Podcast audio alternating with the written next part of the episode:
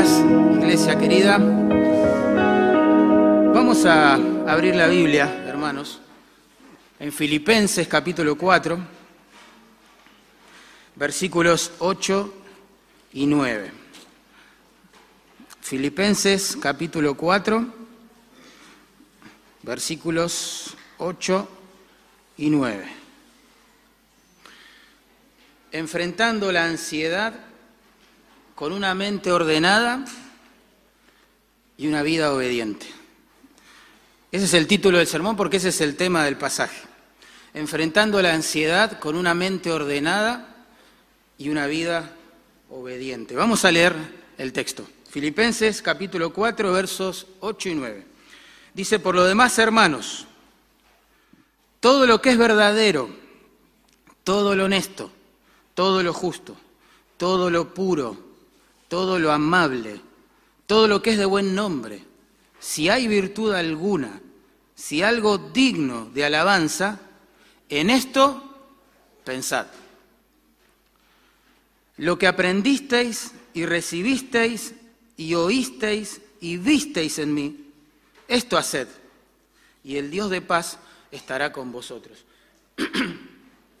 Enfrentando la ansiedad con una mente ordenada, verso 8, y una vida obediente, verso 9, ¿verdad?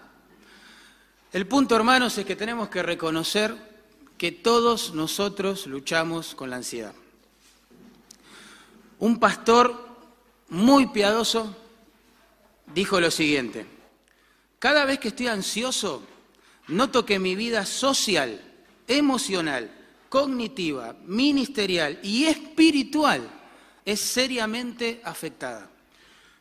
me cuesta concentrarme en el estudio, relacionarme bien con las personas, pensar con claridad, tomar decisiones sabias, resolver problemas con sabiduría, relajarme, meditar en la palabra, orar sin distracciones y escuchar con atención a la gente. Y esto sin mencionar que suelo sentirme irritable e impaciente. Esto lo escribió un hombre que ama a Dios, ama la palabra de Dios, busca a Dios y sin embargo, como nosotros, lucha con la ansiedad. ¿Qué es la ansiedad en el Nuevo Testamento? Refresquemos ese concepto. Ustedes saben que la raíz de la palabra que se traduce allí en el verso 6, afanosos, ¿bien? significa partir, dividir, desunir y hasta desmembrar quizás. ¿eh? Y es una palabra muy ilustrativa porque, digamos, pinta un cuadro de los efectos perjudiciales, nocivos, terribles, que la ansiedad genera en nuestro mundo interior. ¿eh? Porque cuando estamos ansiosos, hermanos, la realidad es que nuestro conocimiento de Dios nos guía en una determinada dirección, pero nuestras emociones nos llevan para otro lado y quizás nuestras decisiones van hacia otro lado.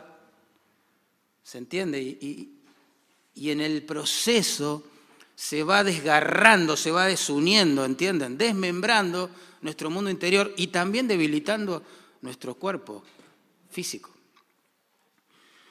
Pero el punto de Pablo acá es que hay esperanza en nuestra lucha contra la ansiedad, porque como leímos en el verso 9, el Dios de paz promete estar con nosotros. ¿Eh? Ahora vamos a pensar un poco en cómo está estructurado este texto.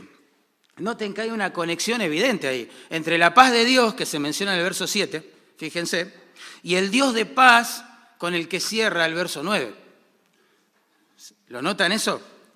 Esto demuestra que los versos 6 al 9 forman una sola idea conceptual y que Pablo todavía no cambió de tema. Aunque algunos al leer el verso 8 y 9 piensan que sí que ya dejó de lado el tema de la afán, pero vamos, claramente esto no es el caso. En el verso 6, la primera parte, Pablo nos presentó el problema de, nuestra preocupación, de nuestra ansiedad, y en la segunda parte del verso 6, hasta el verso 9 inclusive, nos muestra las formas de enfrentar este problema. ¿eh?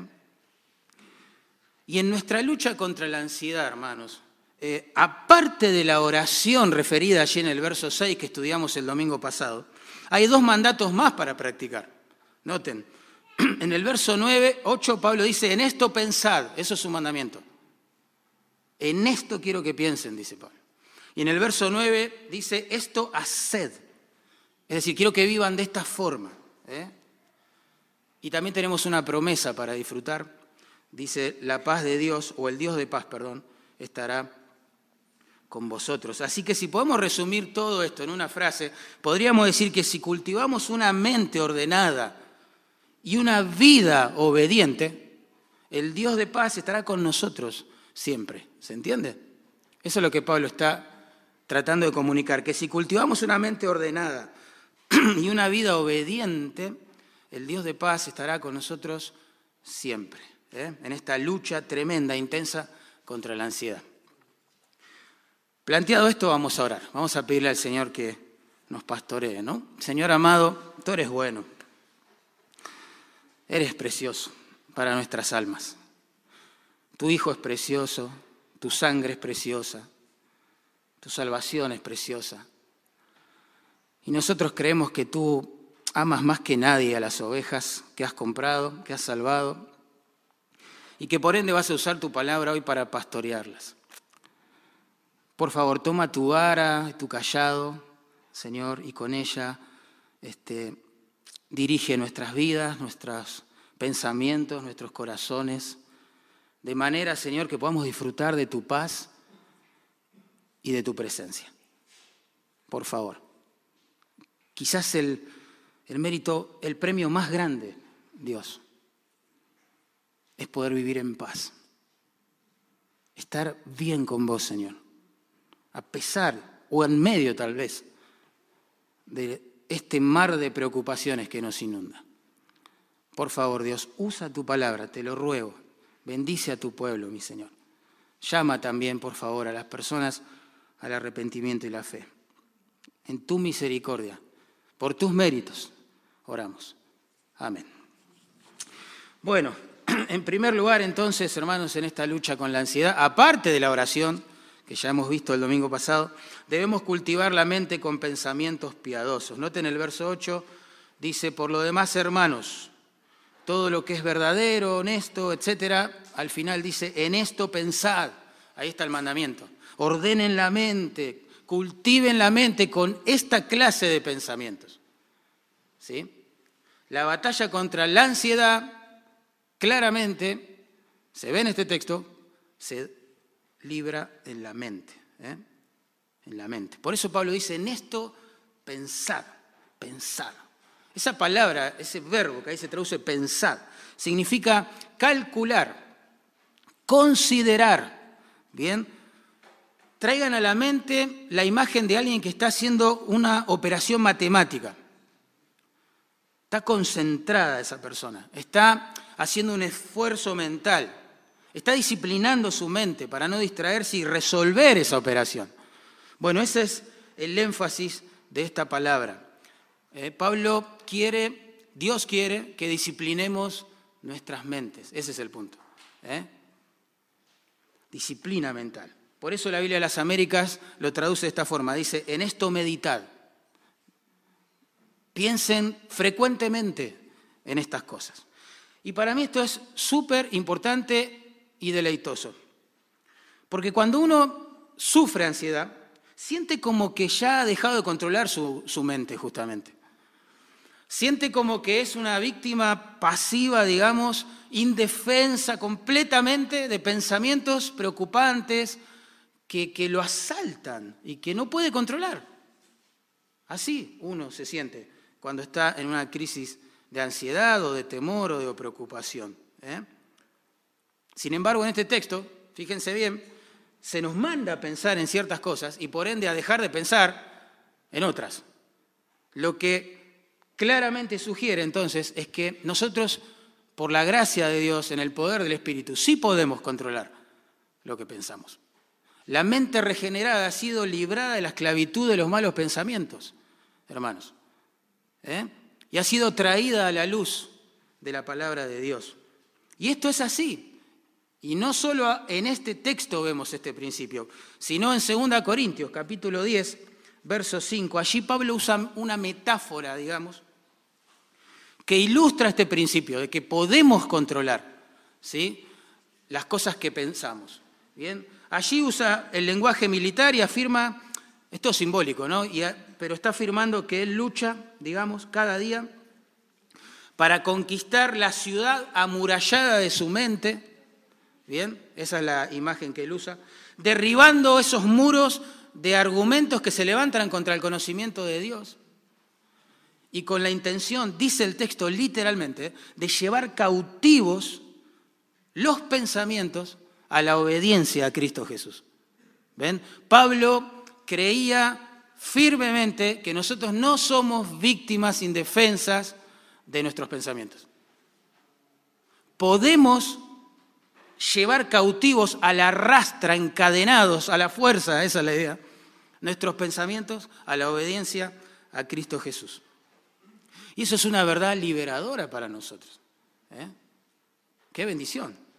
De hecho, es muy, muy, muy interesante notar en la Biblia que en contexto justamente de preocupación, de temor, de abatimiento, de angustia, eh, se nos presenta a los hombres y a las mujeres de Dios luchando justamente con sus pensamientos, hablando consigo mismo, ¿sí?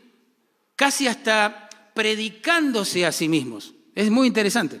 Por ejemplo, allí en el Salmo 42, verso 5, el salmista está hablando a su propia alma. Escuchen bien, ¿eh? dice, ¿por qué te abates, oh alma mía? ¿Y por qué te turbas dentro de mí? Espera en Dios, pues aún he de alabarle. Salvación mía y Dios mío. Él está hablando consigo mismo, ¿entienden? En ese punto no está dirigiendo estas palabras a otra persona. Él habla consigo mismo, lucha en su corazón y dice, ¿por qué estoy preocupado? Como si Dios no fuese mi Dios y mi Salvador. ¿Por qué estoy tan turbado? Alma mía, vamos, confía en Dios. ¿eh? Es notable, es notable ver eso. Es notable. Este hombre ansioso, turbado, dice allí, este hombre casi deprimido, porque él describe a su alma como estando en una situación de abatimiento, comienza a hablar consigo mismo y como Pablo quiere llevar sus pensamientos a la rastra, ¿se entiende? A la obediencia a Cristo Jesús, a la confianza en este caso en Dios, a la adoración al Señor. ¿Eh? Parece retar a su alma, parece aconsejar a su alma. ¿Por qué te sentís así? ¿Por qué tenés esta actitud? Despertate. Dios sigue siendo Dios. Y uno dice, bueno, hacemos eso y ya está, ahora sí, podemos disfrutar de la paz de Dios y nunca más vamos a luchar con la ansiedad. Bueno, no, no es así, no es el caso. Dentro del mismo salmo, ¿sí? Dentro del mismo salmo, hermano. Cinco versículos después nada más. En el verso 11, el salmista tiene que volver a decir lo mismo. Dice, ¿por qué te abates, oh alma mía? ¿Por qué te turbas dentro de mí? Espera en Dios porque aún he de alabarle, salvación mía y Dios mío. Y uno se pregunta al leer esto, ¿por qué vuelve a hablar con su propia alma y le vuelve a decir las mismas palabras? Porque la ansiedad, hermanos, no es una lucha de un día. ¿Sí? Es como aquellos muñecos inflables, ¿se acuerdan? Que tenían una base de arena, ¿eh? que uno los golpeaba y se volvían a levantar, y uno los golpeaba y se volvían a levantar, y le volvía a pegar y volvía a levantarse. Así suele ser nuestras luchas con la preocupación. ¿eh? La preocupación funciona con el mismo principio que el perdón, hermanos, hasta 70 veces 7. Es así. Eh, debemos disciplinar nuestra mente, debemos predicarnos a nosotros mismos, debemos aconsejarnos a nosotros mismos con la palabra de Dios, hasta 490 veces, ¿se entiende? Porque así somos. Quizás un día nos levantamos animados, dormimos muy bien, tranquilos, la paz de Dios cuidó de nosotros. Solo para el otro día quizás eh, otra vez sentir esa sensación de ansiedad tan, tan intensa que no nos deja dormir, Parece que la paz de Dios está lejos, que no puede acallar nuestros pensamientos. Y así somos. Así somos. Un día escuchamos la palabra de Dios y somos motivados a confiar en Dios. Al otro día, una mala noticia, algo que potencial quizás que está en el futuro, algo que no podemos cambiar del pasado, ya vuelve otra vez a alterar la paz. Y bueno, tendríamos que hacer como el salmista, todas las veces que sea necesario predicarnos, aconsejarnos con la palabra de Dios a nosotros mismos. Porque se puede, se puede en el poder del Señor controlar lo que pensamos, ¿se entiende? Esa es la buena noticia de este principio. Y ahora Pablo se vuelve súper específico, ¿eh? porque noten, en el verso 8 lo que nos está diciendo es, guarden sus mentes de los efectos devastadores de la ansiedad pensando en estas cosas específicas. Por ejemplo, dice allí, todo lo que es verdadero. El creyente debe enfocar su atención en todo lo que es verdadero. Ese adjetivo que se traduce verdadero describe todo aquello que es genuino, que es real. ¿Se entiende? Que es real. Es el antónimo, ese adjetivo de las especulaciones, de aquello que es irreal justamente o que es imaginario. Imaginario. Si hay algo, hermanos, que nos roba la paz de Dios a los creyentes, si hay algo que inquieta nuestras almas una y otra vez, son las especulaciones que nosotros mismos hacemos en nuestra mente. Quizás sobre asuntos que nunca pasaron. Impresionante. ¿eh? O quizás se trata de problemas que bueno, no podemos controlar porque están en el futuro. O, o que ni siquiera podemos cambiar porque están en el pasado. Por eso Pablo dice, protejan sus mentes, piensen en lo concreto, en lo que es real. Saben, un doctor en psiquiatría que también fue un predicador del Evangelio, publicó los resultados de una encuesta que realizó sobre este tema, de la preocupación, qué cosas preocupan a las personas. Y me llamó mucho la atención porque él afirma que solo, escuchen esto, el 8% de las cosas que preocupan a la gente son genuinos motivos de ansiedad. Wow. El 92% restante, eso es mucho. ¿eh? Se trata de cosas imaginarias, dice él, que nunca pasaron o de cosas que la persona no puede controlar ni cambiar. nos tiene que hacer pensar esto. Es lo que está diciendo Pablo, con otras palabras.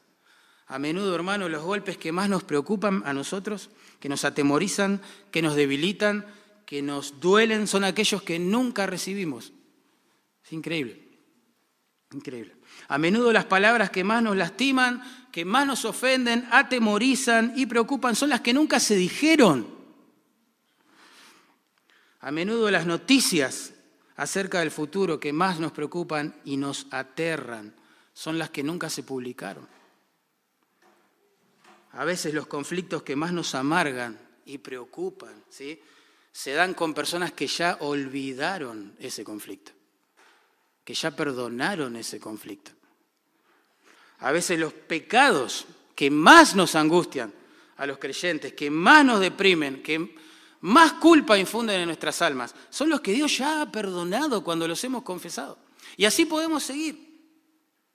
Y Pablo está diciendo, piensen en lo que es real, en lo genuino, en lo que es bíblico, en lo que Dios afirma en su palabra. ¿Eh? Lo verdadero aquí se opone a nuestras percepciones, por ejemplo. Cuando estamos ansiosos, hermanos, sentimos que lo que justamente nosotros percibimos es como una realidad irrefutable, es la verdad absoluta. ¿eh? Hacemos de nuestras emociones y de nuestras percepciones, digamos, una ley, una verdad. Por ejemplo, alguien escribe algo en las redes sociales y decimos, lo dijo por mí. Pero vos no sabés si lo dijo por vos. Pero como lo percibís así, lo sentís así, vos ya lo diste por cierto. O alguien olvidó saludarnos en la iglesia y decimos, tiene algo contra mí, yo sabía. Y así somos. Lo que percibimos, lo hacemos, lo convertimos en verdad irrefutable, ¿entienden? Y eso nos preocupa. Lo verdadero acá se puede oponer también a nuestras exageraciones. A veces solemos hablar así, ¿no? Nadie, nadie me quiere. Nadie. Eso no es verdad. Partemos de Dios, el amor de Dios, y de personas que seguramente te quieren. Pero así, así somos, exageramos. Nadie me quiere. O peor, nadie puede entender lo que me pasa. ¿Estás seguro? Todos me ignoran. A nadie le importo. Todos, nadie. No, eso es una exageración, claramente.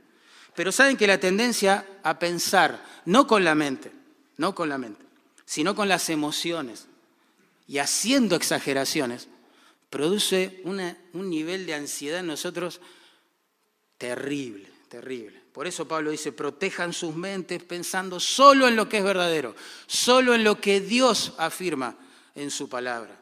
¿Eh? En segundo lugar, noten, el creyente debe dar toda su atención, dice allí, a lo que es honesto. Todo lo honesto, dice Pablo. Piensen en todo lo que es honesto. El adjetivo que ahí se traduce honesto significa honorable, noble, digno de respeto. Bien, lo opuesto, digamos, a esto, describiría las cosas triviales, vanas, secundarias, menores, superficiales, ¿no? Bueno, Pablo nos diría, por favor, sean prontos para enfocar la mente en las cosas más importantes, ¿sí?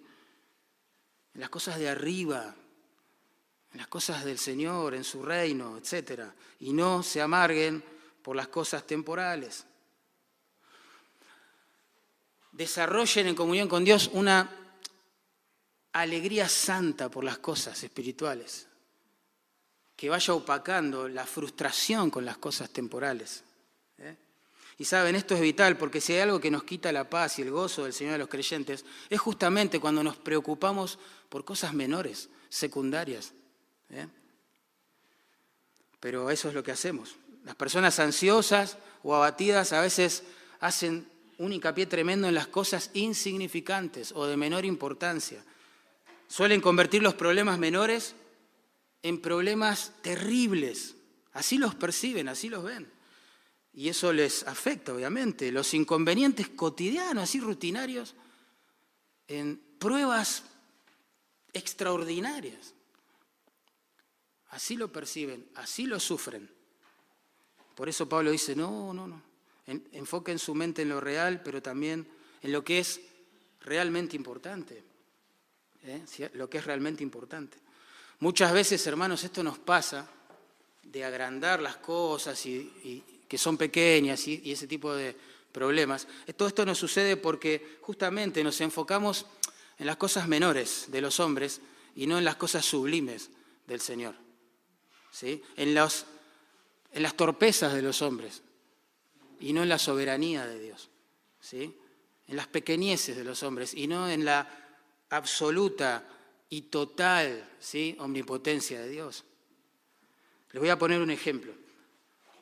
Pablo, hermanos, estaba preso en Roma cuando escribe esta carta y personas en la congregación aprovecharon la situación ¿sí? para usurpar, vamos a decir de alguna manera, eh, su lugar.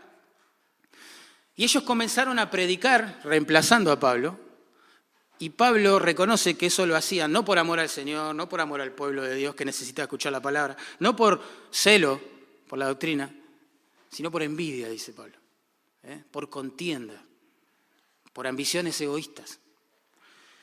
Pero Pablo no puede hacer nada al respecto porque él está preso, ¿entienden? Está lejos de la iglesia de Filipos, receptora de esta carta.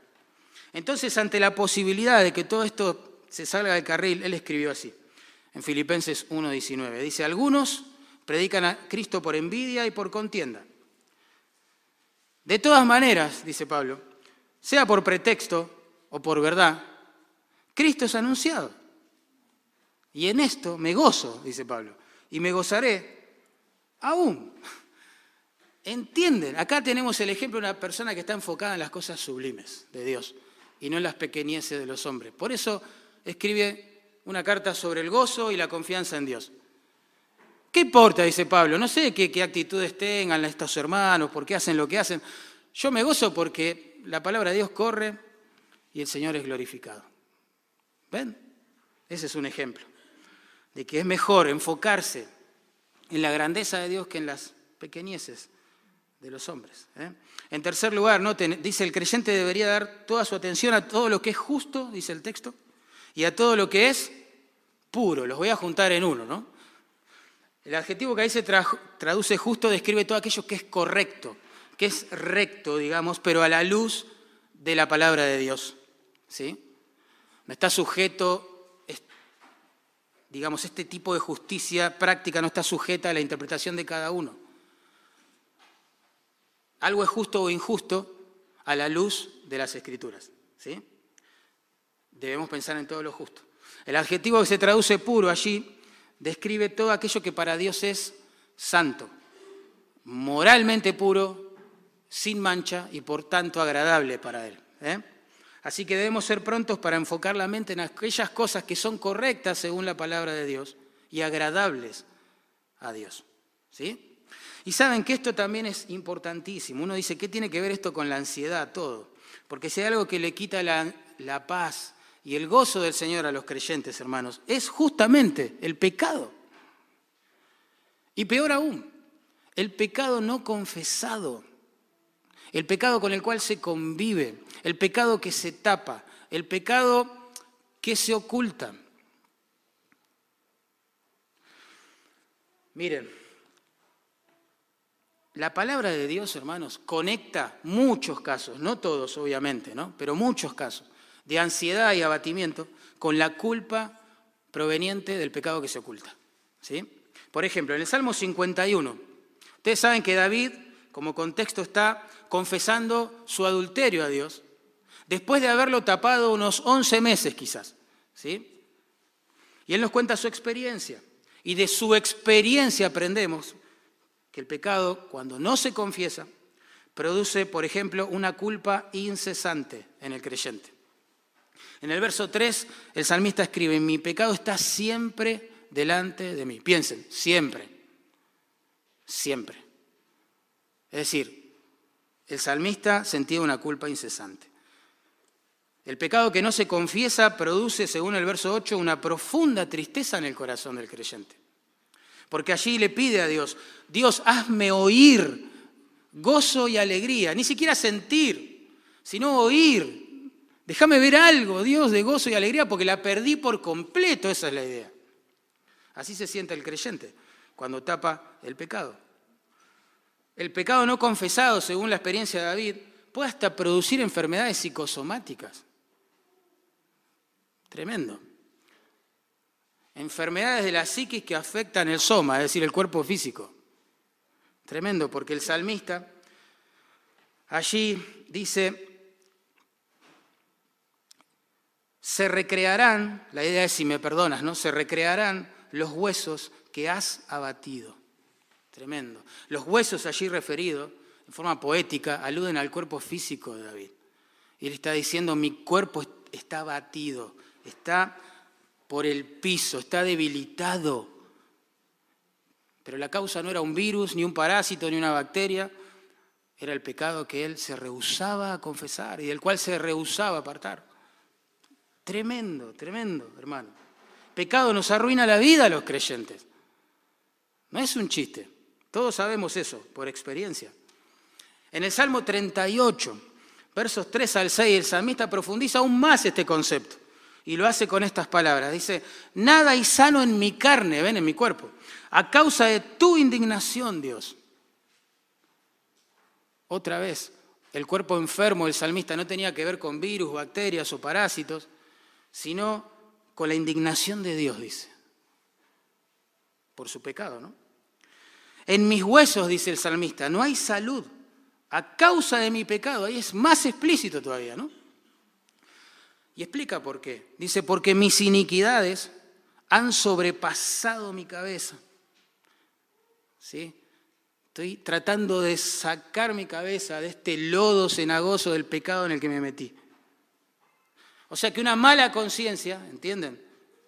Produce culpa y en el tiempo, si esto no se resuelve mediante la confesión, las promesas del Evangelio, la gracia de Dios, etc., hasta puede llegar a enfermar nuestro cuerpo. Es impresionante. Impresionante. Hermanos, el punto acá es que no se puede ocultar el pecado y disfrutar de la paz de Dios a la vez. Ese es el punto. Por eso Pablo dice, protejan, protejan sus mentes de la ansiedad, enfocándose en todo lo que es puro, en todo lo que es justo. ¿sí? En el Salmo 32, verso 3, el salmista también nos cuenta su experiencia. No sabemos si se refiere al adulterio o a otro pecado. Lo cierto es que él convivió mucho tiempo con ese pecado y nos cuenta cómo se sentía. Dice, mientras callé, ¿entienden? Mientras no lo confesé es la idea, se envejecieron mis huesos, en mi gemir todo el día. Es terrible este cuadro. ¿Ves una persona gimiendo? Pero por falta de confesión. Tremendo. Por rehusarse, arrepentirse y volverse a Dios. Por eso es que no sirve desviar nuestras culpas en otros no nos santifica, no nos bendice. No nos bendice, no nos hace bien. Nosotros pensamos que nos sacamos un problema de encima echándole la culpa a los demás o tapando la culpa con una cultura antibíblica sobre lo que hicimos o pensamos o dijimos. Pero eso no resuelve el problema en un creyente. Porque no se puede tapar el pecado y disfrutar de la paz de Dios a la vez. ¿eh? En el Salmo 32, 4 Miren qué vívido que se torna el lenguaje este, del salmista. Dice, porque de día y de noche, está hablando con Dios, ¿eh? porque de día y de noche se agravó sobre mí tu mano, Dios. O sea, él sentía que la mano de Dios estaba pesando sobre su vida, cada vez era más pesada sobre él. ¿eh? Se volvió mi verdor en sequedades de verano. En otras palabras, me estoy marchitando por dentro, Dios. Estoy secando.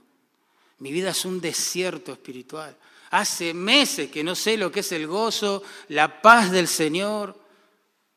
Fue tremendo. Y su dolor, hermanos, no era el producto de un enemigo, como quizás sí lo vemos en otros salmos reflejado, o de alguna prueba, ¿entienden?, fuerte sobre su vida, alguna aflicción. Ni siquiera era producto del diablo su dolor, o de algún demonio, no sé, sino de la mano de Dios pesando su conciencia. Alguien escribió esto, y es cierto. Es la experiencia de todos los redimidos. ¿eh? Dice, bajo el peso de la conciencia, el creyente no tiene descanso, ni de día ni de noche, pues la culpa y la tristeza que siente durante el día lo acompaña a su dormitorio y le persigue en sus sueños durante toda la noche. Tremendo, ¿eh?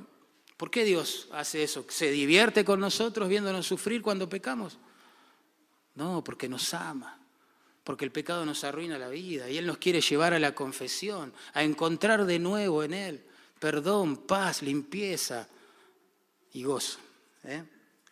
Pero el punto acá es que a menudo, hermanos, y hay que examinarse, nuestra ansiedad, nuestro abatimiento son el producto de pecados sin confesar de conflictos con personas que no hemos resuelto a la manera de Dios, o de ofensas y heridas que están todavía allí abiertas, sin restaurar.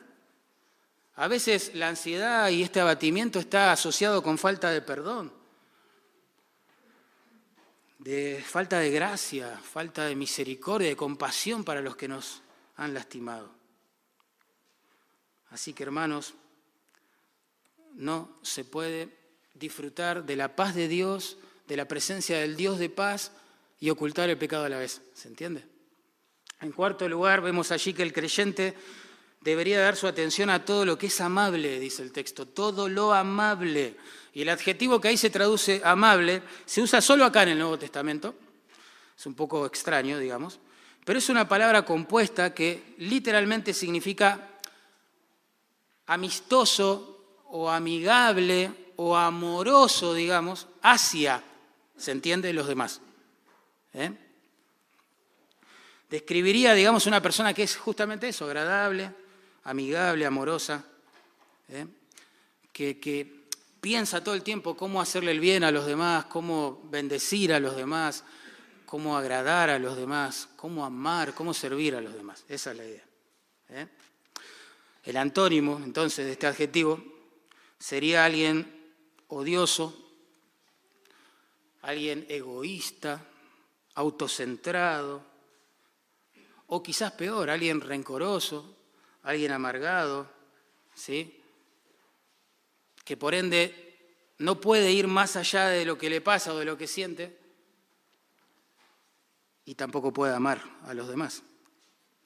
La persona que lucha con la ansiedad y con los pensamientos así de abatimiento muy fuertes, a veces, a veces, no siempre, pero a veces, anida en su corazón, ahí en lo secreto de su mundo interior, amargura contra personas, rencor, remordimientos. Y eso no lo deja descansar, no lo deja descansar no lo deja disfrutar de Dios ni de su paz. ¿eh? Las personas ansiosas, temerosas, muchas veces, ¿eh? muchas veces, indagando en lo profundo de su corazón, están enojadas, están amargadas, están resentidas con otras. Es tremendo ver eso, tremendo.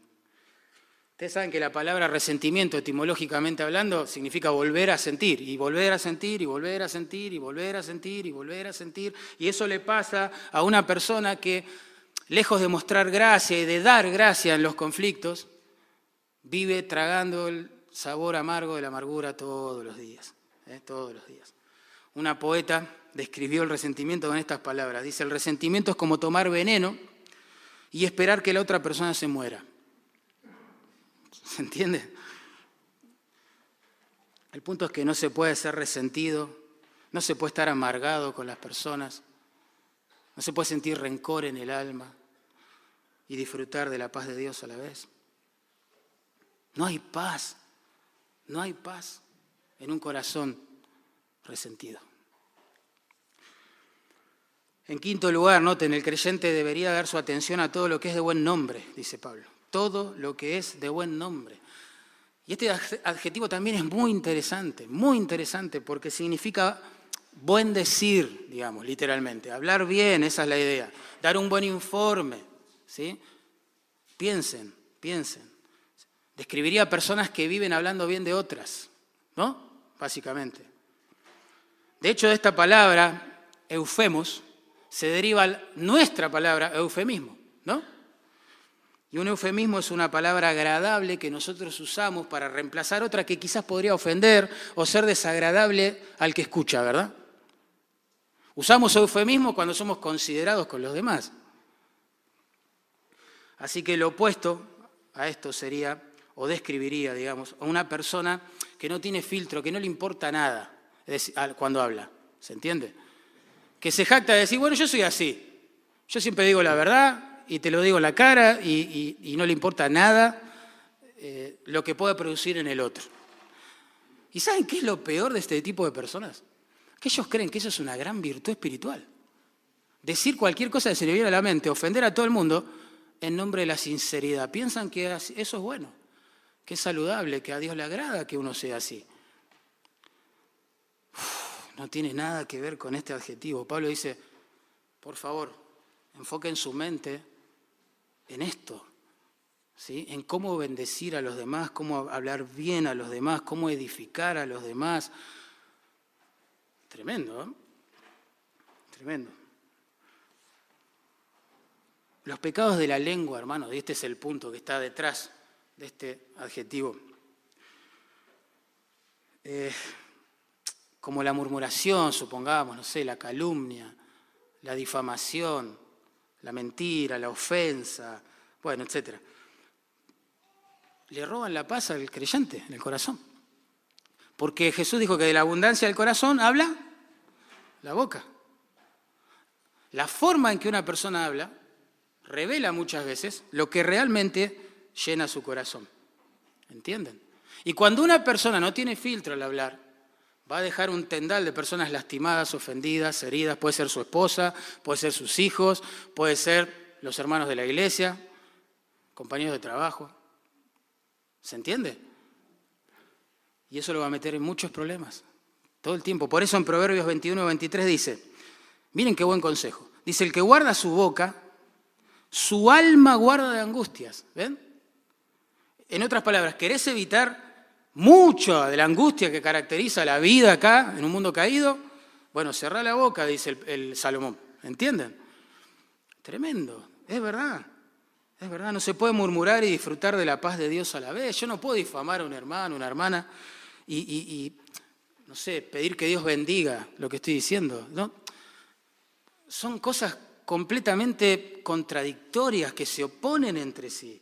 ¿eh? Y saben qué es lo peor, como dice nuestro proverbio, ¿no?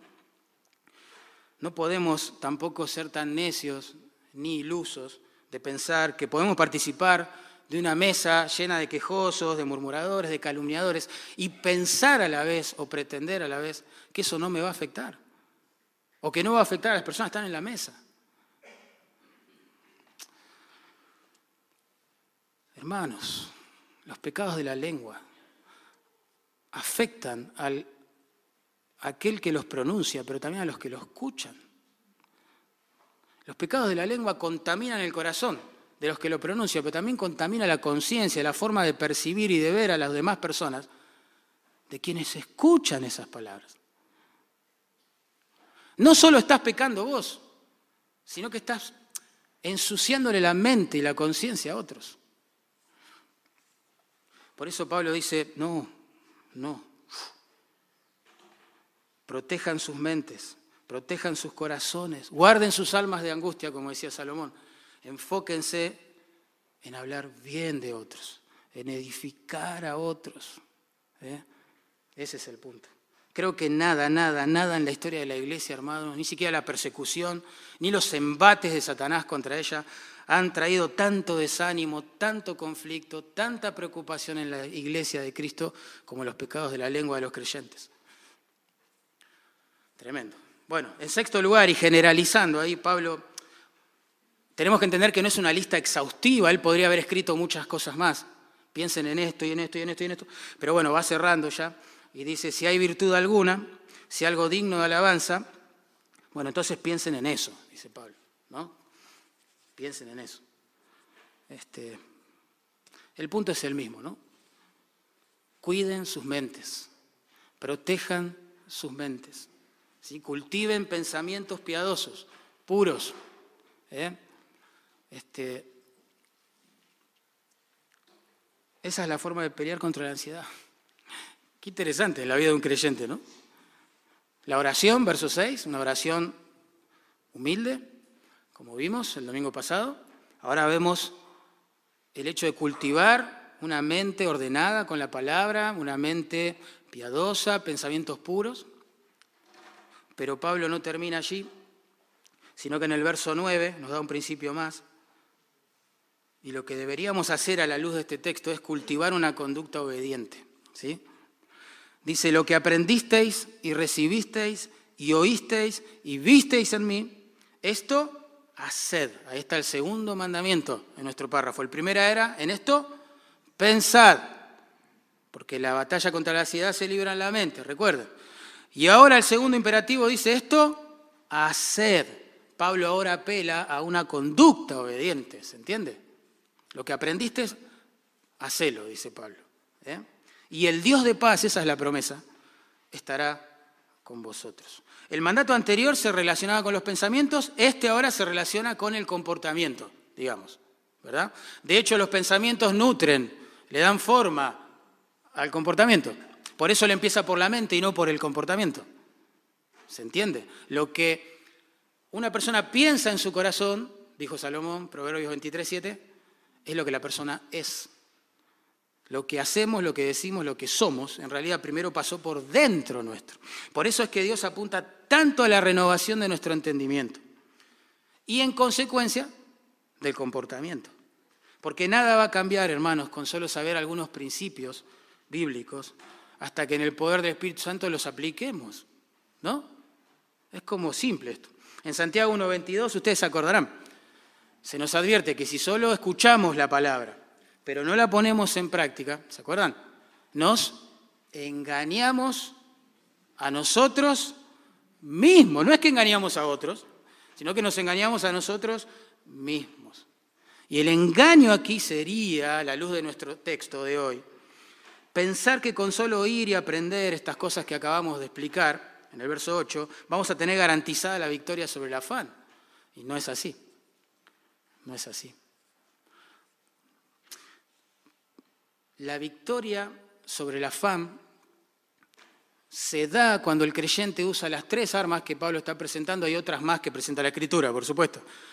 Pero nuestro contexto es una oración humilde y dependiente, verso 6, una mente que se cultiva con pensamientos piadosos y una práctica, una vida, digamos, obediente. ¿Sí? Lo que sabe de la Escritura en el poder del Espíritu Santo lo pone en práctica. Pablo les pide, noten, que practiquen lo que han aprendido, dice, lo que han recibido de él, eso apela a sus enseñanzas, y también lo que oyeron y vieron en él, eso apela a su conducta, a su ejemplo, ¿no? Ahora, ¿qué tenía el apóstol? Uno se pregunta para enseñarles a los hermanos respecto de la ansiedad, los temores, el abatimiento y todo eso. Uf. Miren, si hay alguien que experimentó luchas, contra los terrores, diría yo, la ansiedad y el abatimiento, fue el apóstol Pablo. Si hay alguien que podía hacer una lista de causas concretas suficiente para derribar a cualquier persona, era el apóstol Pablo. Hermanos, busquemos, no en todo el Nuevo Testamento, solo acá un par de versículos, en la misma carta a los filipenses. Por ejemplo, en capítulo 1, verso 12 dice, quiero que sepáis que las cosas que me han sucedido han redundado para el progreso del Evangelio. Y uno dice, ¿qué le ha sucedido a Pablo? Bueno, hoy lo leímos. Y en capítulo 1, verso 7 dice, comprueba claramente que él estaba preso. Él estaba preso cuando escribe esta carta. Estaba preso en Roma, lejos de esta iglesia en Filipos. ¿eh? Sin embargo, él piensa en cosas sublimes de Dios y no en las bajezas de los hombres. Y dice, esto que me está pasando Dios lo está usando para llevar el Evangelio más lejos, para impulsar el Evangelio en todos lados. ¡Wow! Una forma de pensar así protege al apóstol Pablo, ¿entienden? De los terrores de la cárcel, de la ansiedad y cosas como esas. Porque él se enfoca en lo que Dios está haciendo con lo que le está pasando. Fíjense, por ejemplo, en capítulo 1, verso 21, quizás el versículo más precioso y conocido de la carta. Porque para mí el vivir es Cristo, dice, ¿no? Y el morir es ganancia. Bueno, ¿en qué contexto dice eso?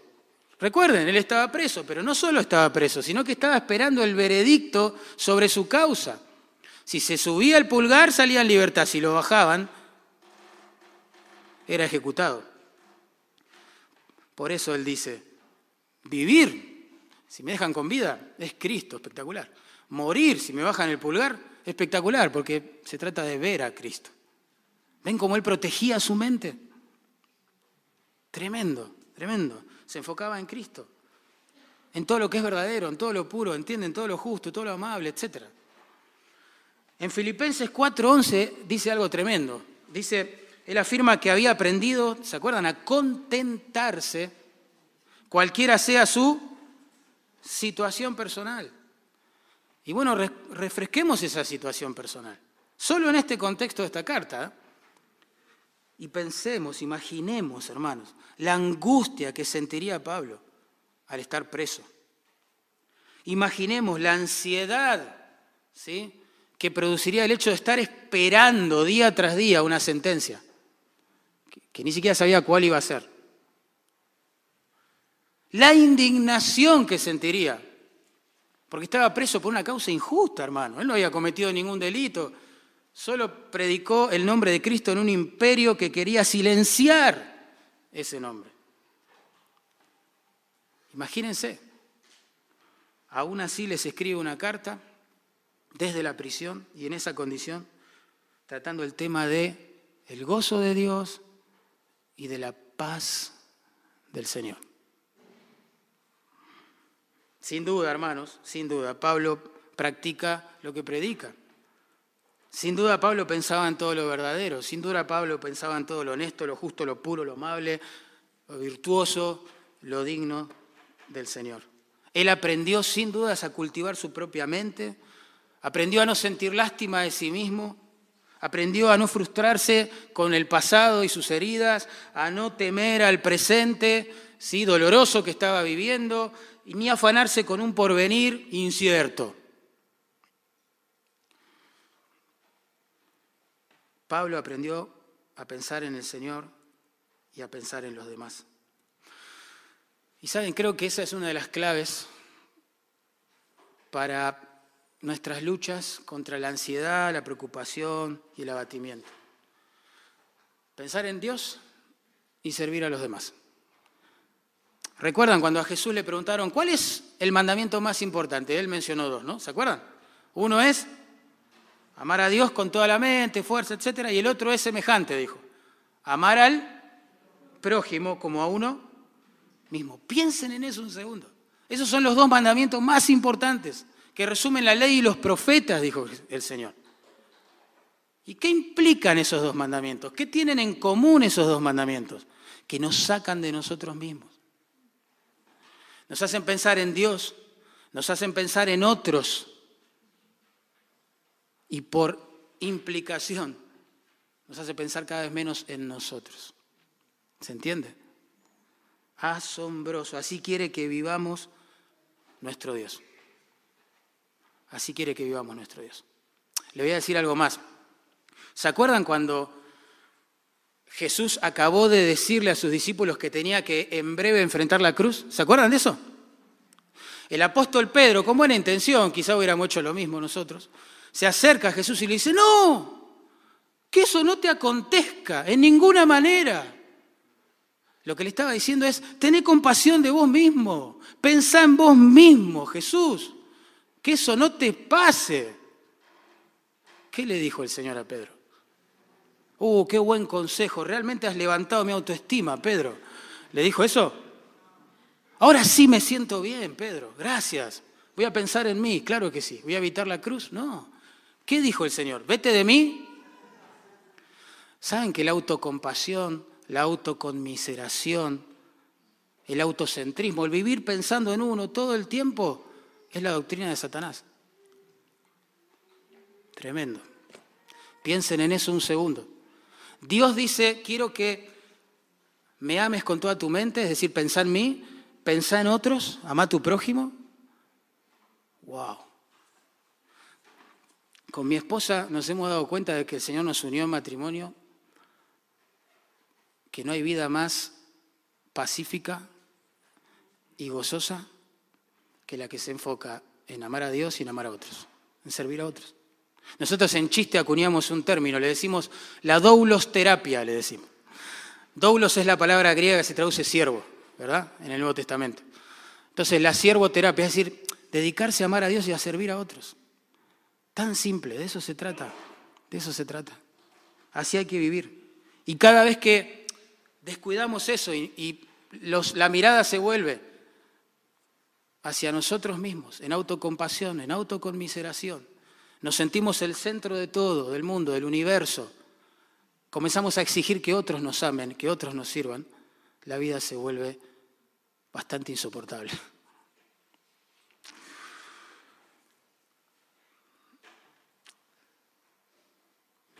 Tremendo, ¿no? Terminemos pensando en la promesa, nada más. Pablo dice, y el Dios de paz estará con nosotros, con vosotros.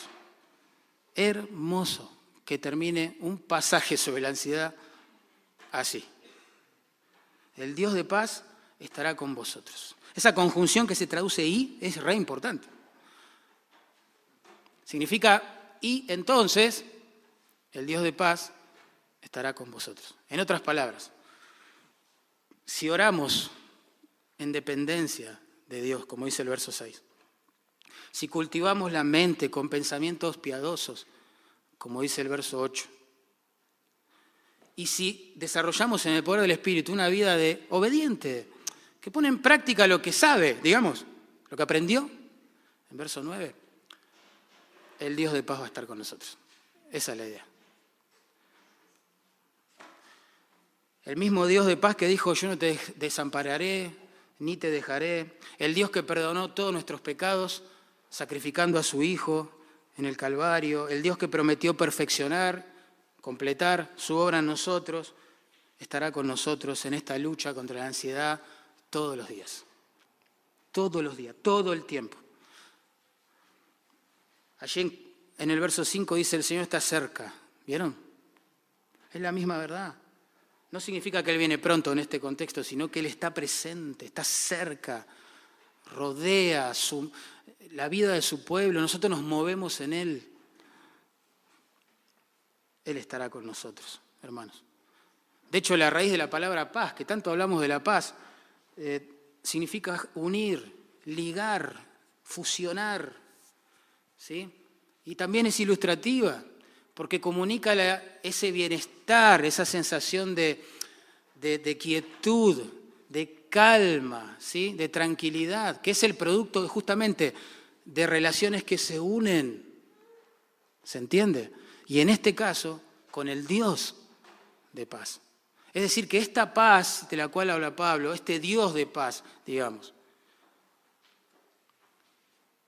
estará con nosotros. Y eso significa que disfrutaremos de su paz mientras estemos en comunión con el Dios de paz. ¿Se entiende? Caminar con el Dios de paz, buscar en oración al Dios de paz, meditar en la palabra del Dios de paz. De eso se trata. No se trata de la paz que quizás a veces buscamos en unas vacaciones. Vivimos mal todo el año anticipando las vacaciones, como que ese es el último, el único espacio en el año en que vamos a tener paz. No, no es así. No se trata de la paz que uno busca, no sé, cuando detiene el auto frente a una montaña y se queda mirando la nada. No se trata de una, de una paz, digamos, ni siquiera farmacológica, circunstancial. No es una paz que el hombre puede fabricar, que el hombre puede encima dar a otro. No se trata de una paz terapéutica ni circunstancial, sino divina, omnipotente y sobrenatural. La paz de Dios es más poderosa para proteger el alma de la ansiedad que cualquier técnica de relajación, de oxigenación. Hermoso. Y para terminar, pensemos bien esto. El texto no dice que si uno ora en dependencia, verso 6, si uno ordena su mente con pensamientos piadosos, verso 8, y si uno practica lo que predica en verso 9, todos los problemas van a ser quitados del medio. No dice eso. Tampoco dice que Dios va a cambiar, si hacemos todo lo anterior, Dios va a cambiar nuestras circunstancias difíciles, las las va a quitar del camino. No dice eso. Tampoco dice que no nos vamos a sentir tristes nunca más en el futuro, o que no vamos a luchar nunca más con la ansiedad, los temores, el abatimiento en el futuro. Nada de eso dice el texto. ¿Eh? Tampoco dice que va a eliminar toda prueba, toda molestia, toda persona que nos quita la paz. No dice nada de eso. Lo que está diciendo es que el Dios de paz va a estar con nosotros y eso es suficiente. Alcanza y sobra saber que el Dios de paz va a estar con nosotros. Nunca me voy a olvidar, una vez un hermano, hace muchos años, vino a la oficina, pidió hablar conmigo, se sentó y se puso a llorar, como un niño, como un niño lloraba. Nunca vi un adulto llorar así. Él acababa de descubrir que su esposa le había sido infiel en las redes, usando las redes sociales. No llegó a acostarse con un hombre, pero sí adulteró en su corazón con muchos hombres. Y este hermano acababa de descubrirla. Lloraba como un niño. Yo me levanté, no sé, solo atiné a abrazarlo.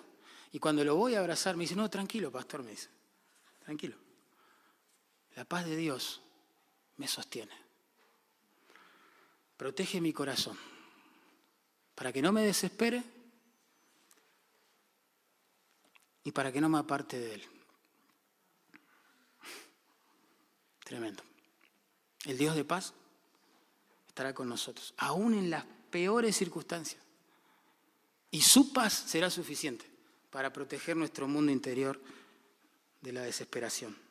Pero el Dios de paz, hermanos, o el don, vamos a decirlo así, el don, el regalo de la paz, no, no se puede separar del dador de la paz. ¿Se entiende? No hay paz si no hay comunión con el Dios de paz. La Biblia dice que no hay paz para el impío, para el que ama su pecado y vive en su pecado. No hay paz, no existe. Y esto nos hace pensar, ¿no? Que la paz con Dios y la paz de Dios solo es posible cuando una persona se reconcilia con Dios por medio de la muerte de su Hijo. Porque recuerden esto, que a pesar de que era Dios hecho hombre, a pesar de que nunca pecó, no hubo engaño en su boca, ¿sí? ni se halló en el pecado, Jesús muere en una cruz, como si fuera el peor de los pecadores. ¿Se entiende? A pesar de que Él nunca pecó, fue tratado en la cruz como si fuera el culpable de tus pecados, de nuestros pecados. El castigo que nuestros pecados merecen de parte de un Dios justo y santo cayó sobre Él. La ira que despierta en el corazón de un Dios santo nuestro pecado cayó sobre Él, sobre el que nunca pecó. Y como Él nunca pecó, la muerte no podía retenerlo, porque la paga del pecado es muerte, dice la Biblia, y Él no pecó. Entonces al tercer día resucitó, como lo atestigua hasta el día de hoy la tumba vacía, la ausencia del cuerpo físico de Jesús. Hoy está vivo, prometió volver a buscarnos pronto, pronto quizás. Prometió juzgar a los vivos y a los muertos, pero antes, antes de todo eso, en su infinito amor, misericordia y gracia, llama a todos, a todos, a arrepentirse, a creer en Él y a volverse a Él. Es la única forma de llegar a Dios. La Biblia dice que el que tiene al Hijo tiene la vida. Pero el que no tiene al Hijo no tiene la vida. Y es el Hijo que te está llamando a arrepentirte y a confiar en Él. Vamos a orar.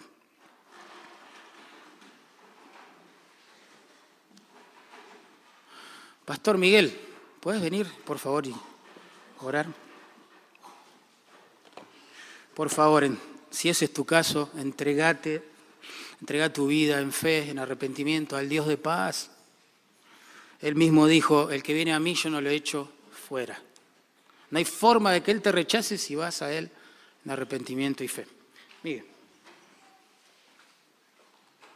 Nos ponemos de pie, iglesia, vamos a orar a nuestro precioso Señor. Gracias, Padre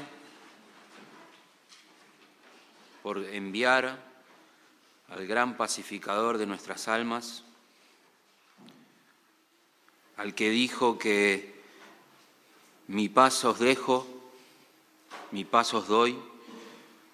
Esa paz no es como la que el mundo pretende dar. Ustedes tienen miedo porque me voy, pero vendré pronto. No se turbe vuestro corazón en la casa de mi Padre muchas moradas hay. Un día vendré y estaré con ustedes para siempre.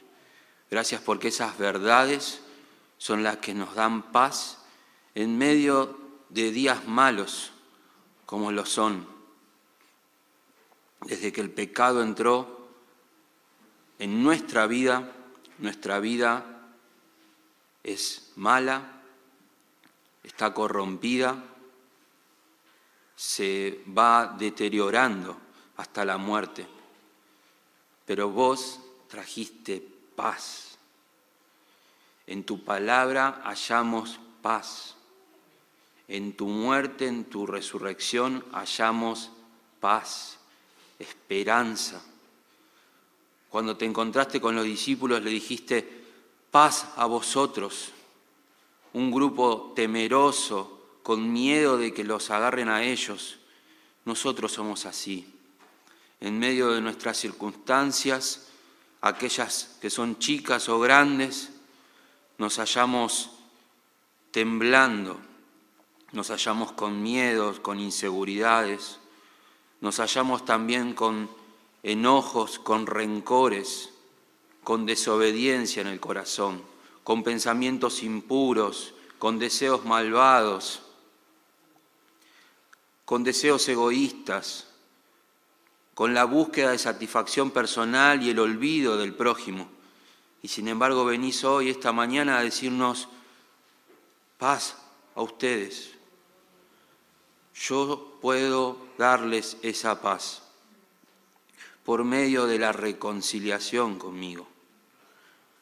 Si hay personas hoy que han venido turbadas en su corazón, ajenas de tu vida, en un camino destinado a una separación eterna y sufrimiento donde no hay paz, por favor, que hoy tu pueblo se acerque con el Evangelio, así como te acercaste hoy con tu palabra que haya salvación en esa alma hoy, que no vuelva a su casa sin llevarse tu paz por medio de la salvación. Y nosotros, ovejas del redil, que nos turbamos, que, nos, que tenemos conflictos, que aún entre nosotros nos descarriamos y desobedecemos, vivimos vidas según nuestro parecer Gracias por traernos a esos pastos, a esas aguas pacíficas de tu palabra. Ayúdanos a meditar solo en ella. Ahí vamos a encontrar verdad, fidelidad, pureza, en medio de este mundo que nos nubla, nos da un corazón entenebrecido, nos engaña, porque nosotros tendemos a eso. Santifícanos, Señor, nuestra mente, que sea renovada con tu palabra. Santifica nuestras relaciones, que sean basadas en tu paz. Si nos uniste con vos, ¿cómo no vamos a estar unidos entre nosotros? Haznos siervos entre nosotros, que estemos para el otro y no el otro para nosotros. Que busquemos lazos de unidad, porque la ansiedad acecha, Señor, en nuestro corazón. Llama todo el tiempo a querer conquistar nuestro corazón, a turbarlo, a entenebrecerlo y finalmente a esclavizarlo, Señor. Hay personas que hoy han venido así. Tu palabra es lo único que necesitan y tu pueblo alentando y exhortando para vivir vidas libres de toda turbación. Pedimos que tu paz sea para con nosotros esta mañana, que te cantemos libres porque hemos hallado libertad en tu palabra. Bendice, Señor, a tu pueblo en esta mañana. Lo pedimos en Cristo Jesús. Amén.